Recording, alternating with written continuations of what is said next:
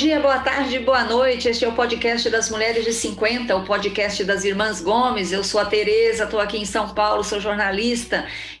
Mulheres de 50.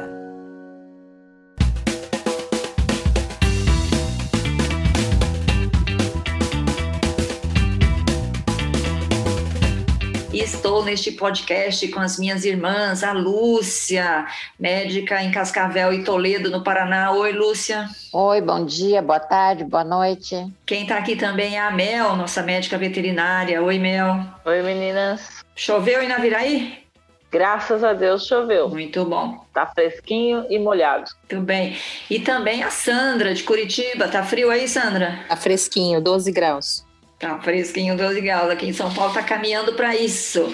Bom, este é o podcast das Irmãs Gomes. Nós estamos aqui no ar já faz um ano e alguma coisa, já publicamos mais de 50 episódios. Estão todos disponíveis lá no Spotify, no Google Podcast, no Apple Podcast. Estamos em sete plataformas diferentes, você encontra a gente por aí, tá bom? Se perdeu algum episódio, se quiser rever episódios, tá tudo lá, tudo nessas plataformas.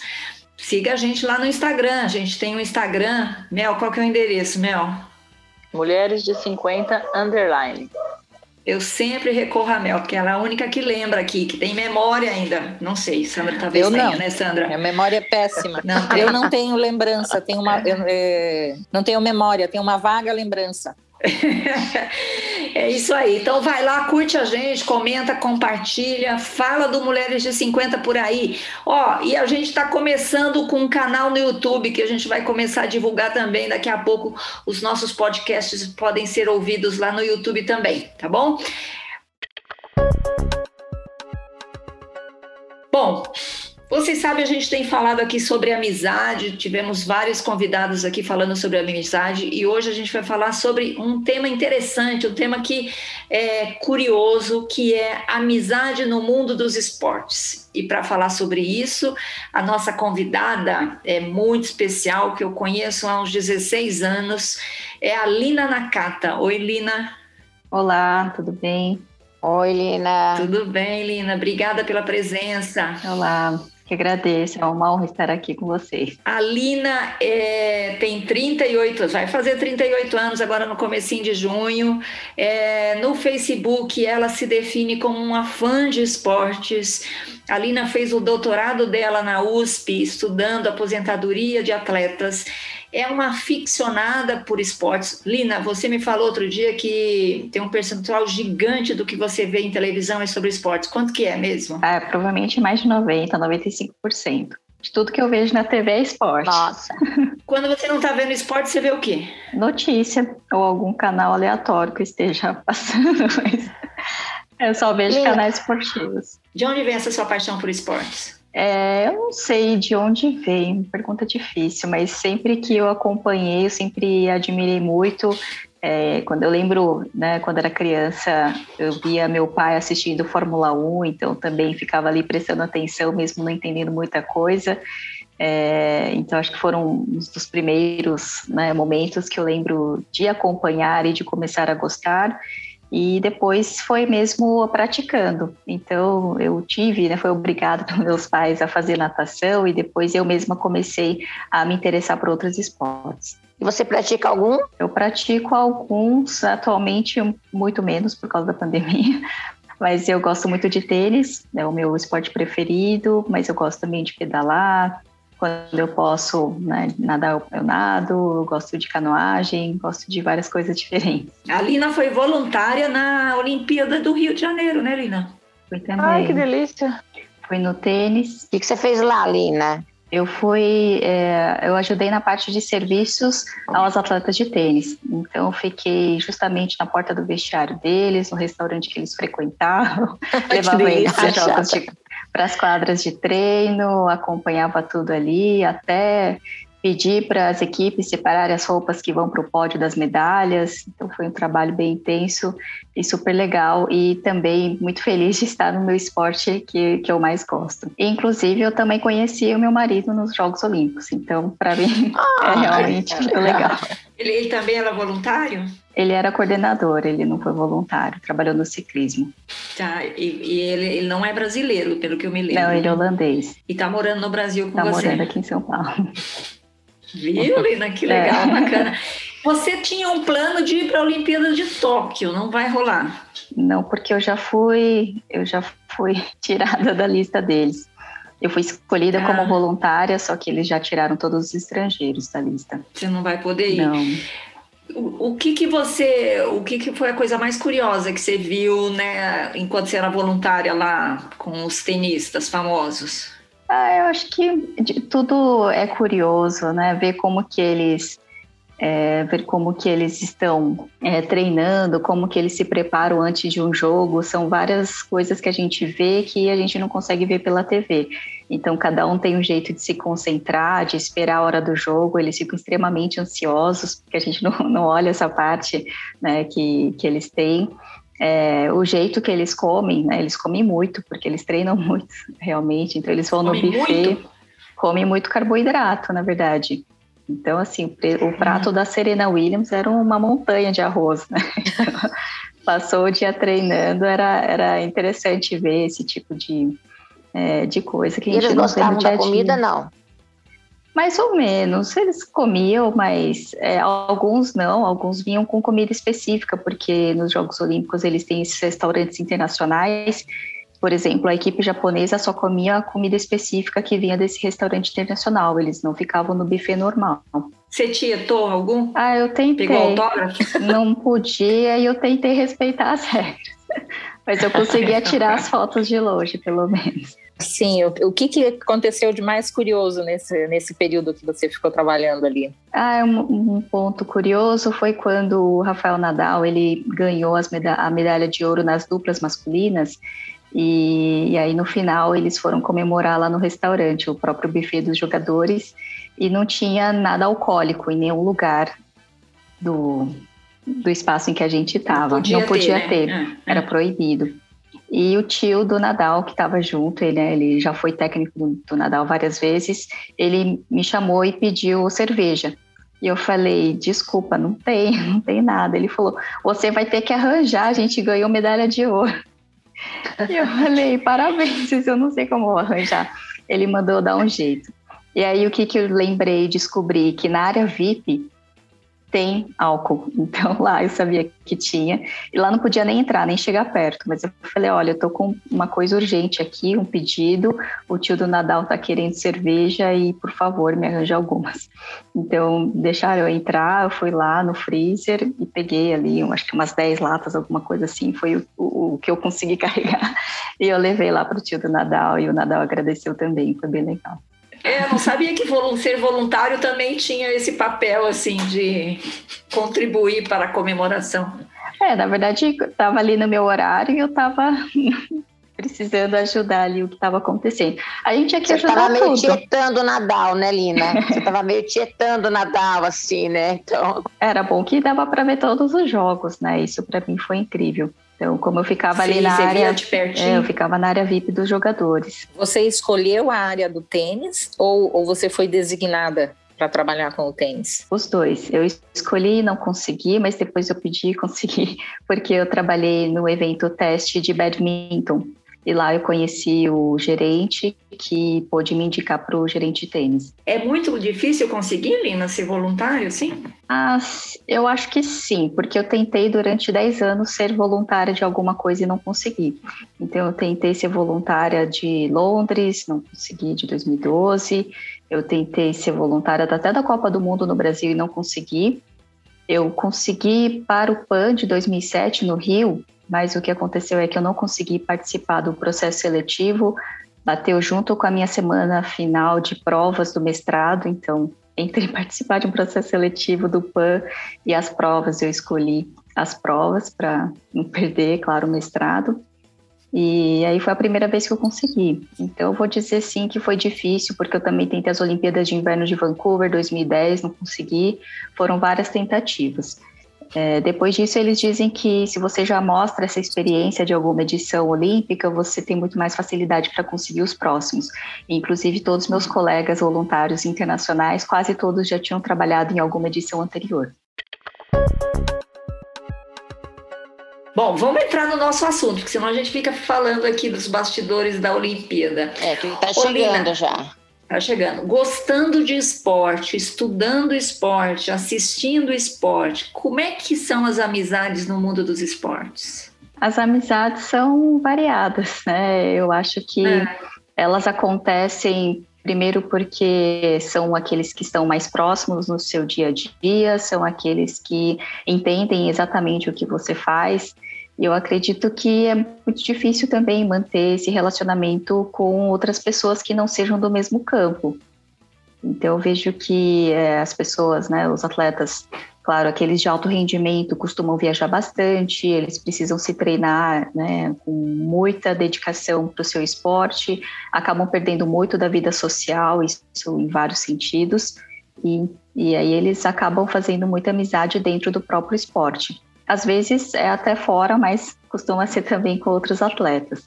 né? a gente vê bastante desses casos, inclusive a- os próprios relacionamentos que eles vão ali criando muito entre os próprios atletas. Quer dizer, como eles têm uma vida muito regrada, muito disciplinada, muito não pode muita, não pode fazer muita coisa além daquele universo ali, eles acabam ficando amigos dentro desse universo mesmo. Exatamente. É claro, eles têm amigos fora também, né, mas eles é, muitas vezes costumam se, né, se aproximar mais daqueles que estão mais no dia a dia.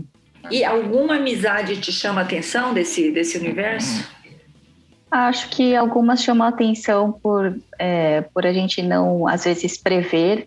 né? Por exemplo, no tênis, a gente vai ter a Serena Williams com a Caroline Wozniacki, que são duas atletas que já foram número um do mundo, né? E tem um episódio delas em que elas enfrentaram um jogo muito importante do US Open, que é o né, maior campeonato nos Estados Unidos, do mundo também, né? Tá entre os quatro maiores.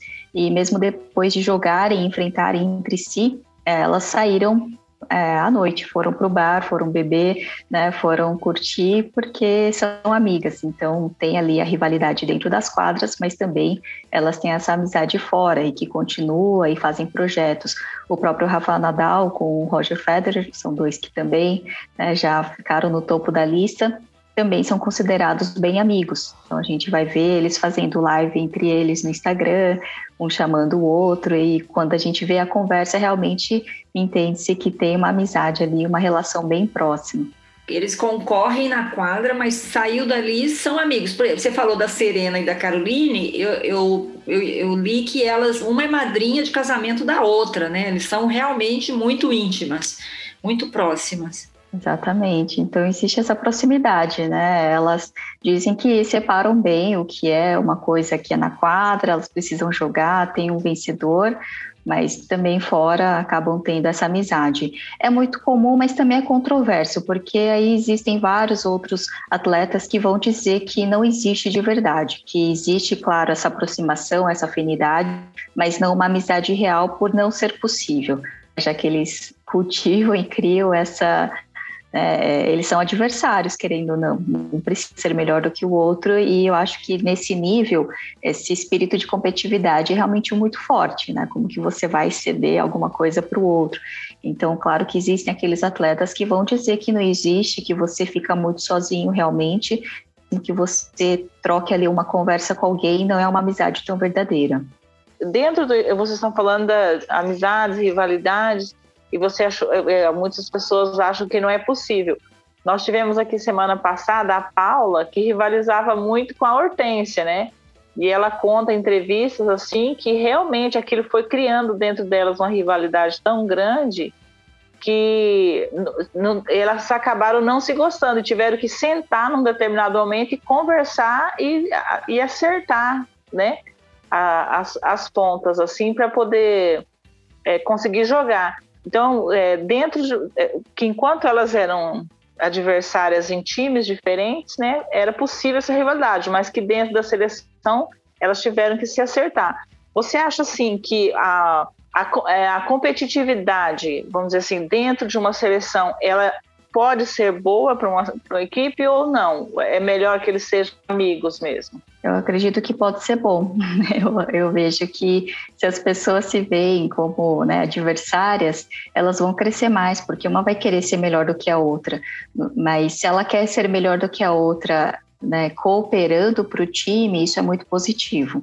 O que a gente vê muitas vezes é, é isso não acontecendo, né? As pessoas são ali é, adversárias realmente, mesmo dentro do mesmo time, e uma quer sobressair desde que o outro fique apagado, desde que o outro tenha um desempenho pior. Né? Só que em times coletivos a gente vai ver dificuldade se isso acontecer. E a gente realmente acaba vendo, né? A história da Paula com Hortência realmente né, teve muito disso. E eu ainda acredito que ainda tem essa questão da mídia, né? O que os outros falam, o que a imprensa diz. Às vezes a própria imprensa cria essa rivalidade que talvez nem exista, mas elas vão também ali né, sendo né, absorvendo essas, essas questões. A gente ouve falar assim muito de rivalidade entre os, os, participantes, mas também nós tivemos grandes amizades, me parece, assim, ao longo dos anos.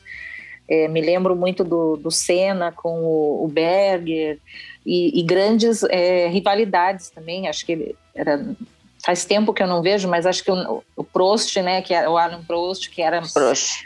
Senna e o Prost. Mas Prost acho que hoje em dia continua havendo essa Senna. rivalidade, essa amizade também. Temos grandes amigos ou não tem mais? Não tenho acompanhado muito. Continua bastante, sim. É, e tem de tudo, né? O, o, ruim da Fórmula 1 é que lá as equipes são em duplas e, na verdade, o seu principal adversário é justamente a sua dupla, né? Que está no mesmo time. E isso é bastante paradoxal. E eles precisam lidar com isso, mesmo entendendo que existe um piloto que provavelmente será um pouco mais privilegiado nos recursos e no investimento das coisas, justamente porque ele é declaradamente o número um e tem o número dois. É, a gente vê hoje, né, eu acho que é muito mais fácil até comentar sobre isso, de a gente enxergar mais as amizades entre os atletas, porque a gente tem as redes sociais e eles postam muita coisa, né? Eles postam, eles falam, eles gravam vídeos e a gente vai vendo de quem eles são próximos, porque se você vê ali né, um outro atleta aparecendo cinco vezes no mesmo vídeo, é claro que eles são amigos, né? Veio acontecer e, isso. E você vê muitos, vê muito nas redes sociais dos atletas, Lina? Eu vejo bastante, acompanho. É? Quem você segue? Da Fórmula 1 eu sigo pelo menos aqui, os cinco melhores eu sigo, eu vejo bastante o que acontece. É, tem disso, né? Eles são amigos. Os quatro mais jovens costumam se reunir para jogar online. Então, o, quanto mais jovem piloto de Fórmula 1, mais eles estão engajados também nos jogos eletrônicos. Eles competem lá também. E isso é muito engraçado porque eles chamam, claro, todos os pilotos para competir e só os mais jovens vão competir, porque os mais velhos não querem perder para os mais jovens, pelo menos no jogo, né? Na pista eles perdem, só que não. Essa questão, essa questão dos jogos entre os atletas, a gente vê isso também muito no futebol, né? Que eles têm o grupo deles que estão sempre jogando, né? Ah, sim, também tem os grupos dos jogadores e eles se reúnem bastante, né? Vai vendo quem, quem é amigo de quem, quem é próximo de quem. Mas na Fórmula 1 é muito, é muito duro mesmo, né? Você, ser, você ter que ser parceiro do cara que você mais precisa combater. Hamilton é amigo de quem? Hamilton, eu não sei quem ele seria amigo. É muito difícil ver ele próximo de algum piloto. Eu também é... não, nunca vi. Ele... Não me lembro de ter visto. Ele é amigo do Neymar. Mas Neymar não é piloto. Ele... o Neymar é amigo, parece, de, de todo, todo, mundo, mundo. né? O Neymar todo é, mundo. É. Neymar é amigo do Gabriel Medina, é amigo do Bruninho do vôlei, é amigo do, do Hamilton. Eu não sei se ele é amigo de verdade de alguém, né? Isso é porque ele faz muita festa ou porque ele é legal, Lina? Acho que os dois. A Lina não gosta de futebol, né, Lina? Futebol você não curte. É, não é que eu não curto, mas para mim eu sou um pouco mais indiferente, vamos dizer. Eu acompanho alguns jogos, acompanho os campeonatos, mais ou menos eu sei o que está acontecendo, mas eu não, não acompanho tão de perto. É, mas o Neymar realmente ele tem esse relacionamento com muita gente. Né? A gente vai vendo pessoas que postam foto com ele, é um número enorme, né? O pessoal do basquete, o pessoal do é, basquete americano, de todos os países, a gente vê o pessoal com ele. Ele tem um relacionamento muito grande também na, na questão dos artistas, né? Então, assim, realmente ele ele parece ser uma pessoa que tem uma, uma, uma gama muito grande de amigos, né? Exatamente. Que é bom, né? Isso favorece é bastante para a rede filho. Olina, tem diferença nessa questão da amizade, dos relacionamentos? Tem diferença entre quem é de esportes coletivos e quem é de esportes individuais? Acho essa pergunta um pouco mais difícil. Provavelmente sim, porque nos esportes coletivos eles estão ali mais juntos e precisam trabalhar com o mesmo objetivo, né? Então, teoricamente, sim. Só que ao mesmo tempo a gente vê nos esportes individuais que eles precisam também né, se juntar a outras pessoas para ter essa questão social completa, porque senão eles ficam muito sozinhos.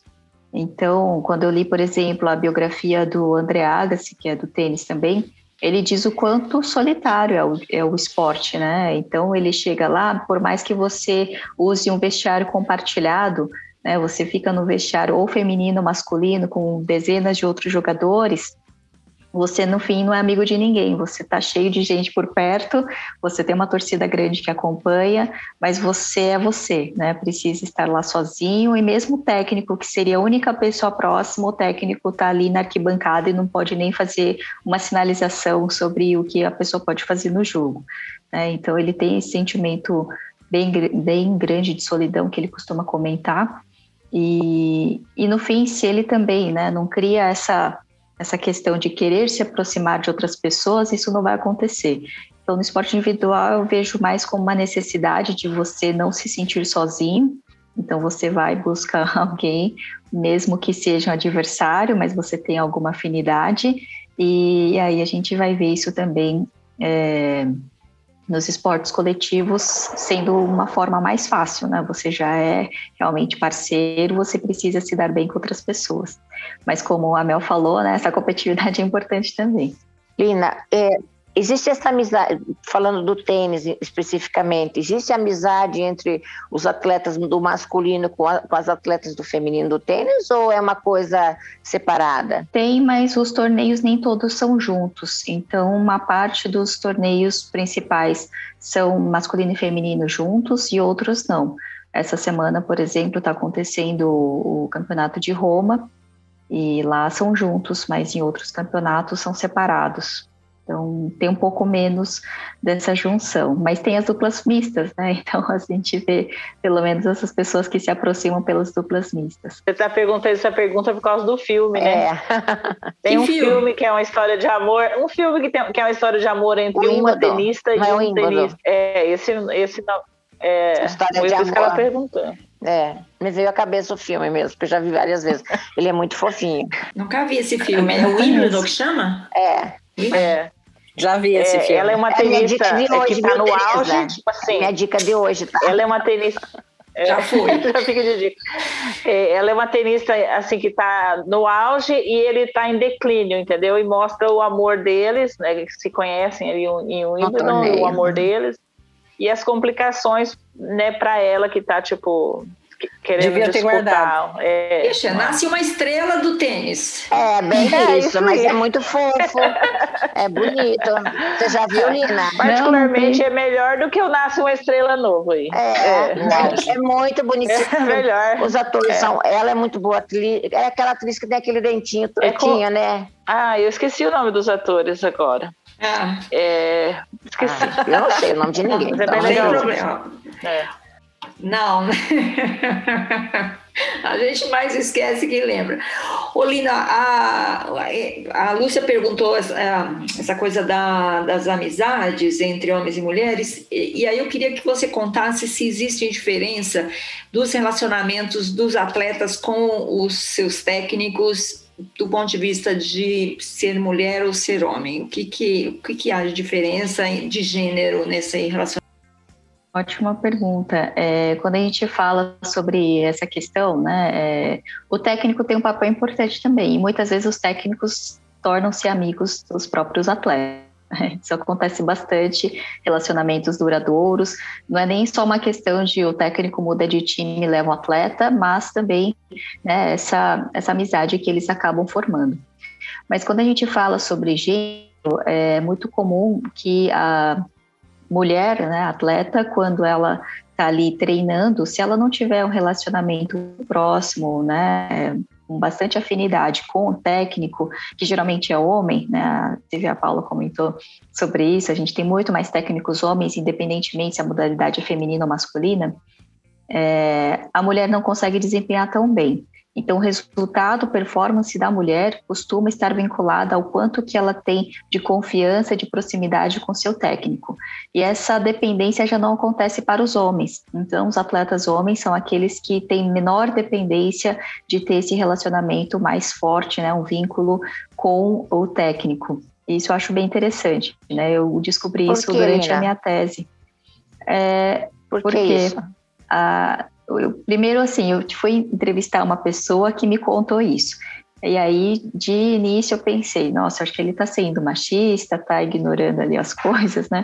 E eu fui estudar, fui pesquisar, ver outros estudos e realmente isso acontece. Na minha opinião, né, como que eu justificaria, é porque a mulher provavelmente tem mais insegurança, a mulher pode ter ali alguns aspectos de autoestima, que se ela não tem encorajamento maior por parte do técnico, pode ser que ela não desempenhe tão bem. Então, ela não se sente tão segura de seguir em frente, de fazer né, ali o que tem que fazer, de seguir uma estratégia que é colocada pelo próprio técnico. Já os homens têm um pouco mais dessa independência, então não tem mais né, iniciativa. Isso, tem mais iniciativa, mais atitude, né, com mais coragem, com mais risco. São mais autossuficientes. Isso, mais autossuficientes. E a gente vai ver até alguns casos, né? O Roger Federer passou durante alguns anos, e isso mesmo como número um do mundo, sem técnico, o que é bem impressionante. Então, a gente vai ver alguns Mas veja bem, assim. no tênis o, o, técnico não pode falar nada, fica lá na arquibancada, por que, que você precisa do técnico, né? Só para pagar, não precisa de Para treinar, né, Lúcia? Tô brincando, não, né? treinar, né? Eu tô treinar, brincando, né, Tereza? oh, uma coisa que eu não falei na apresentação da Lina é que a Lina é a atual co-presidente da Professional Women's Network, aquela ONG que trabalha por mais mulheres em cargos de liderança. Então, a Lina também é uma pessoa que está envolvida nas questões é, de, de, de, de, gênero, né? tem estudado esse assunto e, e juntando essa sua experiência com o PWN, que a gente vem falando há muitos anos, né, Lina, de que a gente precisa de mais mulheres em cargos de liderança, e com esse, essas suas descobertas aí na sua tese, de que a mulher é, a, carece de autoconfiança, né? A gente carece de mais é, vontade de ter risco, de não sei o quê. O que, que o esporte e as mulheres executivas têm em comum? As, uh, o que, que as atletas e as mulheres executivas têm em comum? É, eu acho que esses pontos, né, eles são bem claros de faltar essa determinação, o que a gente chama, né, hoje nas empresas dessa síndrome do impostor, que as mulheres costumam sofrer muito mais do que os homens, de achar que não conseguem. E no esporte acaba sendo a mesma coisa, né? Você põe uma meta e se você acha que não consegue, quem precisa direcionar e realmente estimular que a pessoa consiga né, chegar ali nos resultados é justamente o técnico, que é a pessoa mais próxima e que entende das capacidades né, de, de cada um. Eu, eu, vejo bastante dessa proximidade. Eu mesma, né, eu percebi muito disso também comigo mesma. Então, eu fui treinar, por exemplo, uma época saltos ornamentais. Meu professor, é, ele sempre né? Claro, ele orienta, ele explica tal, mas eu tinha muito medo de pular ali. Quanto mais subia a plataforma, mais dá medo, né? E ele falava, não, só vai, né? E eu via que os outros, mais jovens, né, meninos, enfim, todo mundo ia pulando, né? E, e é uma questão que ele precisa realmente passar, senão ele não consegue, né? E nas executivas, acho que é isso. Também, se você não tem um mentor, se você não tem alguém que está ali para encorajar mentor ou mentora, né? se não tem alguém para mostrar, para inspirar ou para servir como modelo de referência, as coisas não acontecem, né? E no esporte é muito mais difícil, até porque esses modelos de referência também são mais difíceis. Né? Hoje em dia a gente até tem um número muito grande de atletas em todas as modalidades, mulheres, atletas mulheres. Mas se a gente for ver os papéis de técnicos, de dirigentes, não existem, né? Olina, indo para a sua dissertação que focou nesse momento do atleta parar, né? Saindo um pouquinho do tema amizade nesse momento da aposentadoria do atleta. Qual que é a maior dificuldade desses profissionais de alta performance de deixar a, a ribalta, digamos assim? O que, que eles sofrem mais? Eles sofrem muito da questão da identidade Então, eles se veem como atletas, se veem como heróis, é um papel que se constrói, a mídia contribui muito para que ele se sinta super poderoso, super importante. Eu vou me chicotar aqui, ó, vou me chicotando aqui. É, e, e eles também falam, ao mesmo tempo, a imprensa também derruba essas pessoas, né? Vem uma derrota, vem um resultado não esperado, eles se sentem super mal. E às vezes não é nem só por ele mesmo que ele já se sentiria mal, mas vem a imprensa e vem cobrança e vem um monte de coisas. E uma coisa que é um ponto que eu acho que é interessante nesse, nesse momento, né, é eles precisam do apoio de várias pessoas. O que eu identifiquei na minha pesquisa é que cada um buscou esse apoio de uma forma diferente. Boa parte deles tiveram a família como suporte, como uma parte que incentiva a aposentadoria, que entende o lado dele, dessa parte de sofrimento, de treinos, de viagens, de dores, porque muitas vezes ele já tem várias lesões e aí eles sabem né, o quanto que é importante apoiar nesse momento. É, por outro lado, eles vão ter ali o lado externo que impede que eles parem. Né? As pessoas querem continuar vendo na TV, querem acompanhar, querem torcer, mas muitas vezes não olham o lado dele. E falando sobre gênero, é, eles, eu, o que eu percebi também é que as mulheres têm menos dificuldades para aposentar. Então, as mulheres, justamente por terem mais papéis né, na vida, na sociedade e tudo mais, costuma ser um momento em que a mulher quer né, ali realmente formar família, ter filhos e tudo mais. O homem já não enxerga dessa forma. Então, o homem já vê ali como um corte, amanhã eu deixo de treinar e o que eu faço? A mulher já pensa em fazer outras coisas, né? Isso foi bem, bem interessante também de se observar. Deve ser muito difícil para o ego da pessoa, né? Porque no momento ele está lá, ele é importante, ele participa de uma equipe ou sozinho, né? E aí, de repente, do nada, né? Eu acho que a, a autoimagem deve ser bem difícil para a pessoa, né? Para ela para ela criar uma outra imagem de si mesma, né? Vamos dizer assim. A pessoa sente, se sente super importante e um dos entrevistados que eu tive, ele falou: eu sentia que eu tinha um monte de babá, um monte de gente querendo me ajudar, um monte de gente querendo ficar perto. Eu tinha plano de saúde de graça, eu tinha as melhores academias oferecendo para eu treinar lá, um monte de coisas acontecendo. Eu me sentia super privilegiado. Ele disse que o dia que ele anunciou que não ia mais correr as, todo mundo sumiu. Ele não então, tinha ele amigos, né? também perdeu amigos, né? Ele sentia que todo mundo era amigo. Ele percebeu que não tinha amigos, né? no que ele percebe, não, não tinha ninguém. Elina, você está falando de uma atleta que vai se, que tá, é um atleta de alta performance, que tem um, um, já é mais conhecido. Mas e esse atleta que não é um atleta conhecido, que não, que não, traba, não, não, não, não se destacou na sua área?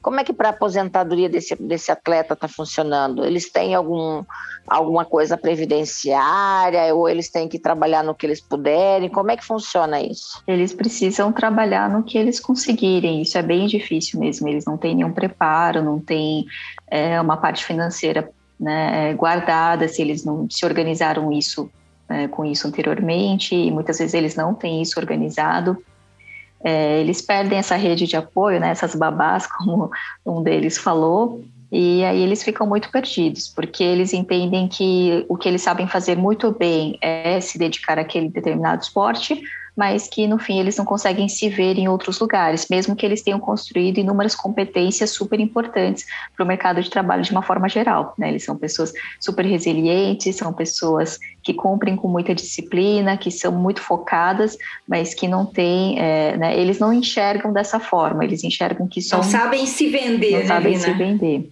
Exatamente, é muito complicado. Eu me lembro da aposentadoria do, do Ronaldinho, que assim você falou da questão da, das pessoas que não querem que pare os jornalistas né? Eu me lembro quando o Ronaldinho parou, falou anunciou que ele ia parar de o Ronaldo fenômeno né?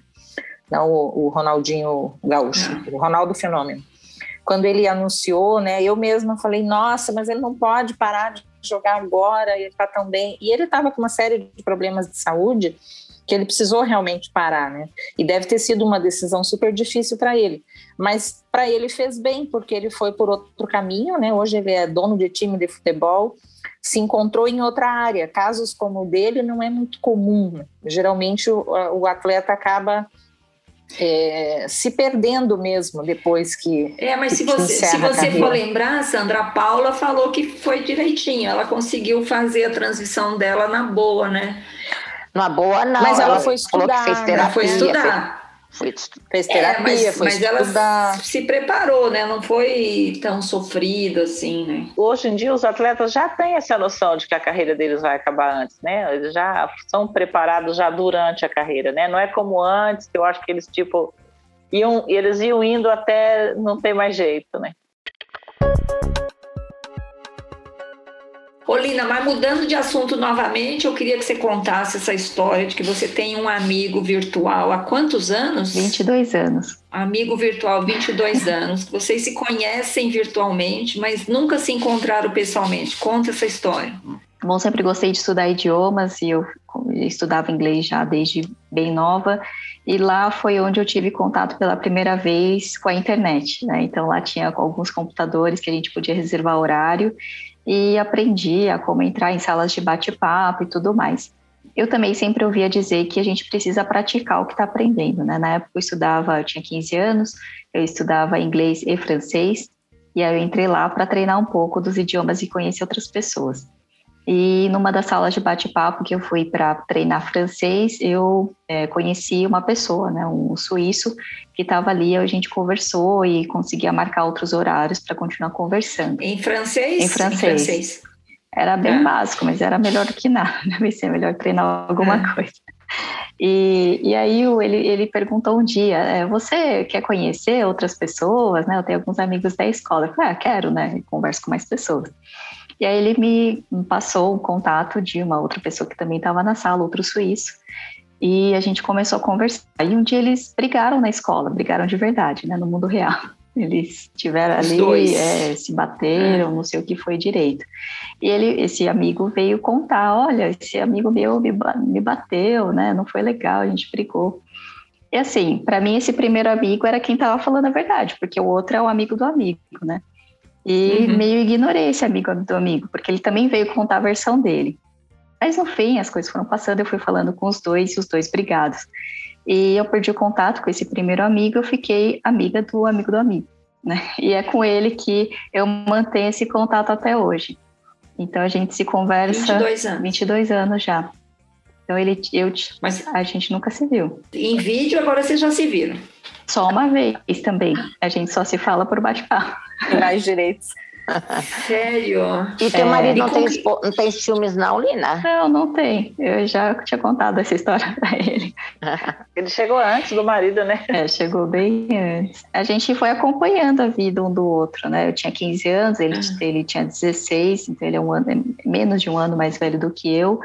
E a gente vai se acompanhando. A gente terminou, aí terminou é, ensino médio, a gente foi para a faculdade, né? ele também fez doutorado, uhum. ele é da área de direito, e a gente acabou nunca marcando o encontro, né? O sonho dele é conhecer o Japão, que ele gosta muito da cultura japonesa, e enfim, quem sabe um dia né, a gente se encontra por lá. Se não fosse a pandemia, ele poderia conhecer nas, Olimp... nas Olimpíadas de Tóquio agora, né, Lina? É verdade. Poxa vida. Olina, vocês continuam falando em francês? Não, em inglês. Desde então a gente só se fala em inglês. Desde o começo. Ah, em inglês. É. E agora é o que? O WhatsApp? Qual é, a, qual é a ferramenta? A gente usa o Line. O Line é uma ferramenta muito comum no Japão e na Ásia de uma forma geral. É, é do próprio Japão, é uhum. é desenvolvida pelo Japão. Eu não conheço. É igual o WhatsApp, só que ele, ele é meio conheço. WhatsApp, meio rede social, um pouquinho dos Nem dois. Eu. Então tem timeline, tem, tem vídeo, tem Troca Escreve L-I-N-E? É. Line. Line, isso. Nossa, nunca tinha ouvido falar, gente. Não sei se você, não sei vocês. Também não. Se você não ouviu, imagina Chegou eu. Chegou na Viraí, não. Chegou na Viraí, não. na Viraí talvez chegue no século que vem, não sei. Mas, ô, oh, oh, oh, Lina, oh. Lina, assim, vocês falam diariamente, uma vez por semana, com que frequência? Ah, é quase todo dia, não é todo dia, porque às vezes a gente esquece também, né? Tem um monte de coisa que acontece. Quase Mas todo quase dia? Quase é todo dia. E hoje eu contei para ele que eu ia falar sobre ele num podcast. Ele ficou super animado. Ele falou, realmente, nossa história é especial. ele ficou... Muito legal. Ele perguntou se é assim em português. Que chama esse teu amigo? É, Michel. É. Ele perguntou se é em português, eu falei. É, em português ele não vai entender, não adianta. Eu falei para ele que depois eu conto o que é que eu falei. Muito bem. Mas ele sempre Olha, foi muito admirável, porque é difícil manter as amizades, imagine assim. É. Imagina assim, nossa, é, é parabéns. Tipo, é tipo amigo nossa, é. invisível que a gente tem na infância, Lina. É tipo amigo invisível, só que ele responde sem ser uma inteligência artificial. Vocês acompanham a vida um do outro, contam segredos, contam, assim, coisas assim que não contaria para outra pessoa, como um amigo presencial, Lina? Ah, até que sim, várias coisas. A gente desabafa, conta o que está acontecendo, é, que está trabalhando muito, que está pesquisando alguma coisa. É, é, é, engraçado que a gente foi mudando de ferramenta, né? hoje a gente fala pelo Line, tem o Telegram também, que às vezes a gente troca mensagens por lá, mas a gente se conheceu em sala de bate-papo, passamos para o ICQ, que aí foi para o Messenger, né? o MSN Messenger. Uhum enfim, foram várias trocas de ferramentas por bastante tempo. É um amigo tempo. tecnológico. É um amigo tecnológico. Mas ele sempre foi muito discreto, ele sempre teve, assim, essa questão da privacidade em primeiro lugar, porque o pai dele é professor de tecnologia e cuida muito dessa questão de segurança de informação. Então, ele nunca enviou uma foto dele, e isso me deixava assim, né? É, primeiro me deixava curiosa, né? Depois me deixava já um pouco impaciente, mas depois, né, ele comentava que realmente não podia, ele não queria se mostrar. Inclusive, o doutorado dele em direito, ele estudou sobre o direito de ser oculto, é, de, o direito de ser anônimo na internet, porque hoje em dia é quase impossível, né? Hoje em dia vários dados estão disponibilizados. É, se você quiser ser anônimo, você precisa de um grande esforço para isso. Na Europa já tem leis um pouco mais né, sofisticadas para essa questão. Você consegue com mais facilidade do que no Brasil de ser anônimo e ele estuda bastante sobre essa questão no direito, né? E o mestrado dele foi outro outro item interessante que ele pesquisou como que as questões de direito acontecem entre os países da Europa, porque na Europa ali está todo mundo junto, só que as questões de direito são muito complicadas. Então ele conta um caso, por exemplo, como que a gente julga um caso em que você tem, por exemplo, um português que comete um crime, ele está na Inglaterra, ele está no servidor da Itália e a vítima é um grego que está é, usando o computador na Alemanha, por exemplo. Né? Então, assim, como que a gente, com qual lei que esse tipo de crime vai ser analisado, vai ser julgado? É o servidor, é o site, é onde você estava presencialmente, uhum. ou é a cidadania nacionalidade, da é a nacionalidade, ou da vítima. Dele, da, da vítima. É. Nossa, é, é, é, bem complexo isso. Ele tem a mesma idade que você, Lina? É, menos de um, um ano, ano a mais. mais. Isso. Um ano a mais, um ano a mais. Muito bem, eu acho que muito, terminamos aqui a nossa conversa com uma história bacana da amizade da Lina com o Michel, amizade de 22 anos, com apenas uma videochamada, né? O resto sempre com troca de texto, troca áudio também não? A gente troca foto, texto não, é áudio não. Te, áudio não, então é, é texto, foto e uma videochamada. A videochamada teve algum motivo especial? É, a gente queria conversar pela, por voz, tá. foi só isso. Agora da pandemia ou não? Não, foi faz bastante tempo já. Ah, já faz mais tempo. É, então, tá faz bom. bastante tempo. Gente, nós conversamos aqui com a Lina Nakata sobre amizades no mundo dos esportes. Lina não vai embora ainda, porque a gente tem as dicas maduras da semana. Vamos lá? Dicas maduras da semana eu tô devendo a receita do bolo de laranja para Fernanda. Verdade, né? exatamente. Que eu prometi que ia dar no próximo episódio, no, no, próximo episódio, que é hoje, então. Então é bolo de laranja, uma laranja com casca, sem semente, cortada em quatro. Liquidificador, quatro ovos, duas xícaras de açúcar, meia xícara de óleo, duas xícaras de trigo, fermento, canela e mel a gosto. Bate tudo Faça isso aí, bolo de laranja com casca e tudo. Bate no liquidificador. Isso. Só isso. E põe para assar. Põe para assar. Eu faço um bolo de laranja da Tereza tem anos. Eu faço é. o mesmo bolo, Tereza, que você me deu a receita. É o bolo de laranja com casca. Mel. Ah, só não é. tem mel, não tem mel. É, é esse mel vai mel e canela, ele fica muito gostoso. Ah, muito a bom. gente pode adicionar mel e canela. Mas aí substitui o mel pelo o açúcar pelo mel, é isso? Não, vai açúcar e vai mel. Vai, são duas xícaras de açúcar e uma colher de mel. Ah, vai quanto de trigo? Duas de trigo. Hum, tá Aí bom. você pode fazer também para ficar mais fofinho aquela questão, uma e meia de trigo com meia de maisena. A maisena sempre é. ajuda o bolo a ficar macio, né? Tudo bem, Mel. Pagou a dívida com a Fernanda, que é o bolo de laranja. Vamos colocar lá no, no Instagram a receita depois, né? Vamos lá? É isso aí. Vai, Sandra. A minha dica dessa semana é pelo tema, que é, já é um filme de 2009, mas eu acho que todo mundo já assistiu, mas é, eu já revi algumas vezes, acho que vou revê-lo novamente, que se chama Invictus, ah, com Morgan. Freeman. Muito, é, muito legal, muito bom esse filme. É, conta a história do, de, de, um episódio que o Mandela, depois que saiu da prisão, virou presidente da África do Sul, ele investiu um pouco no, no, no time de rugby do, da, da, da, África do Sul.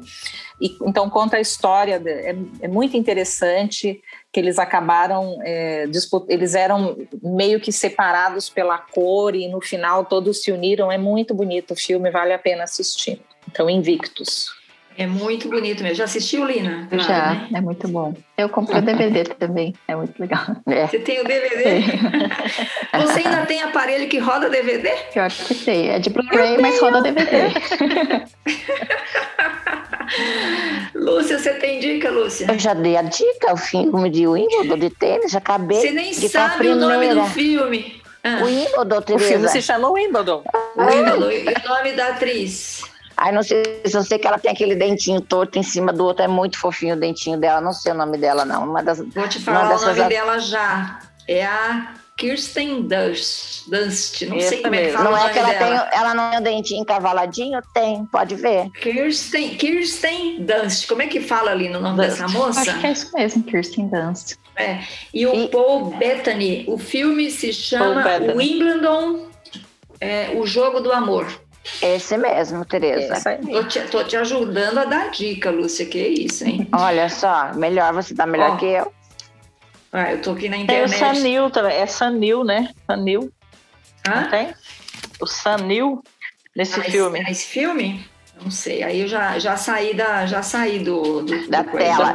Ó, Lina, ela fica colando, fica é. colando é. e depois ela fica falando de mim, né, Lina? Ó, eu que os outros não têm memória, né? né, claro, né? Eu, eu não tenho memória, eu tô na, o Google é o meu salvador, o meu pastor, nada me faltará. Pois Ó, é. Eu, antes, é. De, antes, de, antes de passar a palavra para a Lina dar a dica, de, eu nem te avisei, Lina, que você tem que dar uma dica pra gente. Eu posso dar tá. uma dica. Ah, eu vou deixar você por último. Eu quero dar uma dica de um filme que eu assisti no Netflix, chama-se A Última Nota. É um filme bastante emocionante de um pianista é, já mais idoso que é, perdeu a mulher e está com medo de se apresentar. E, e ele conhece uma jornalista é, que o papel é feito pela, pela Kate Holmes, que é a ex-mulher lá do Tom Cruise, e, e eles desenvolvem um, um, um, relacionamento. É um filme bem bonito, bem emocionante. Bem bonito mesmo. Você assistiu já, Mel? Já, já assisti. E a, a, trilha sonora é. Muito delicado, né? Tudo piano, maravilhosamente. A trilha é muito boa. Então, vale a pena, assim, para. É muito delicado, muito, muito bonito o filme. E é. tem uma cena, Mel, não sei se você lembra, que eles estão almoçando. Eu não posso contar muito, estão almoçando lá no, embaixo de umas árvores que ele fala. Você sabe qual é a melhor coisa que da idade? E aí hum. ele mesmo responde: é você para de, de se preocupar, vira, você vira, como é que ele fala? Você fica, você para de se preocupar com as coisas que não, é, não são importantes. É bem bacana. É um filme muito bonito. Lina, você, é. qual a sua dica para nós? Bem, eu queria passar uma dica de um filme que nem é tão bem avaliado, mas eu gosto né, do, do que traz.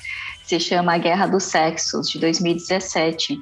É um filme que conta a história da Billie Jean King, é, né, ela é representada pela Emma Stone e o Steve Carroll é um outro jogador de tênis que também era bastante famoso na época, né, que eles jogaram, década de 60, 70.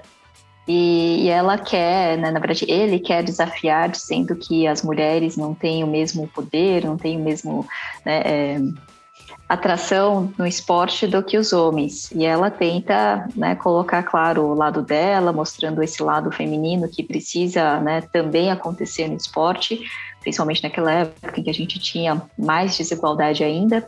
E, e, aí esse jogo acontece, né? não vou contar qual é o resultado, mas o que, o que eu gosto muito da Billie Jean King é que ela lutou desde então, por várias décadas, para que a premiação no tênis fosse igual para homens e mulheres nos grandes campeonatos profissionais.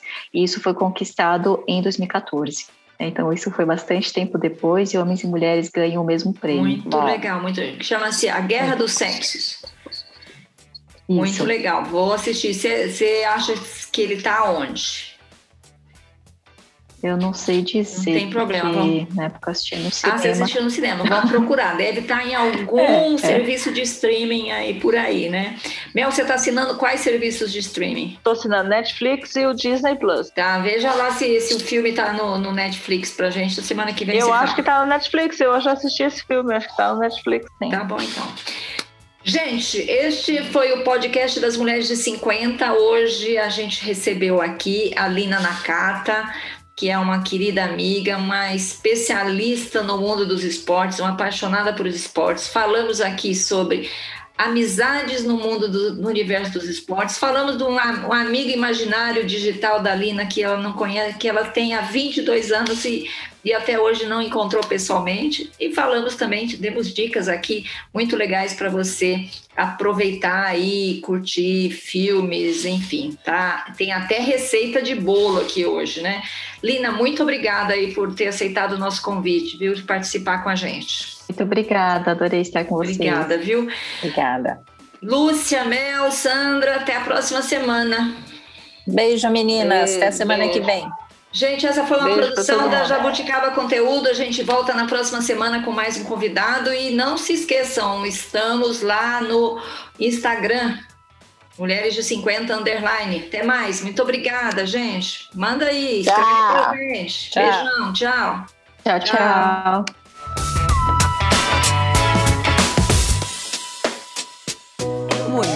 Mulheres de 50. Esse podcast foi produzido e editado pela Jabuticaba Conteúdo, contando histórias de quem faz a diferença.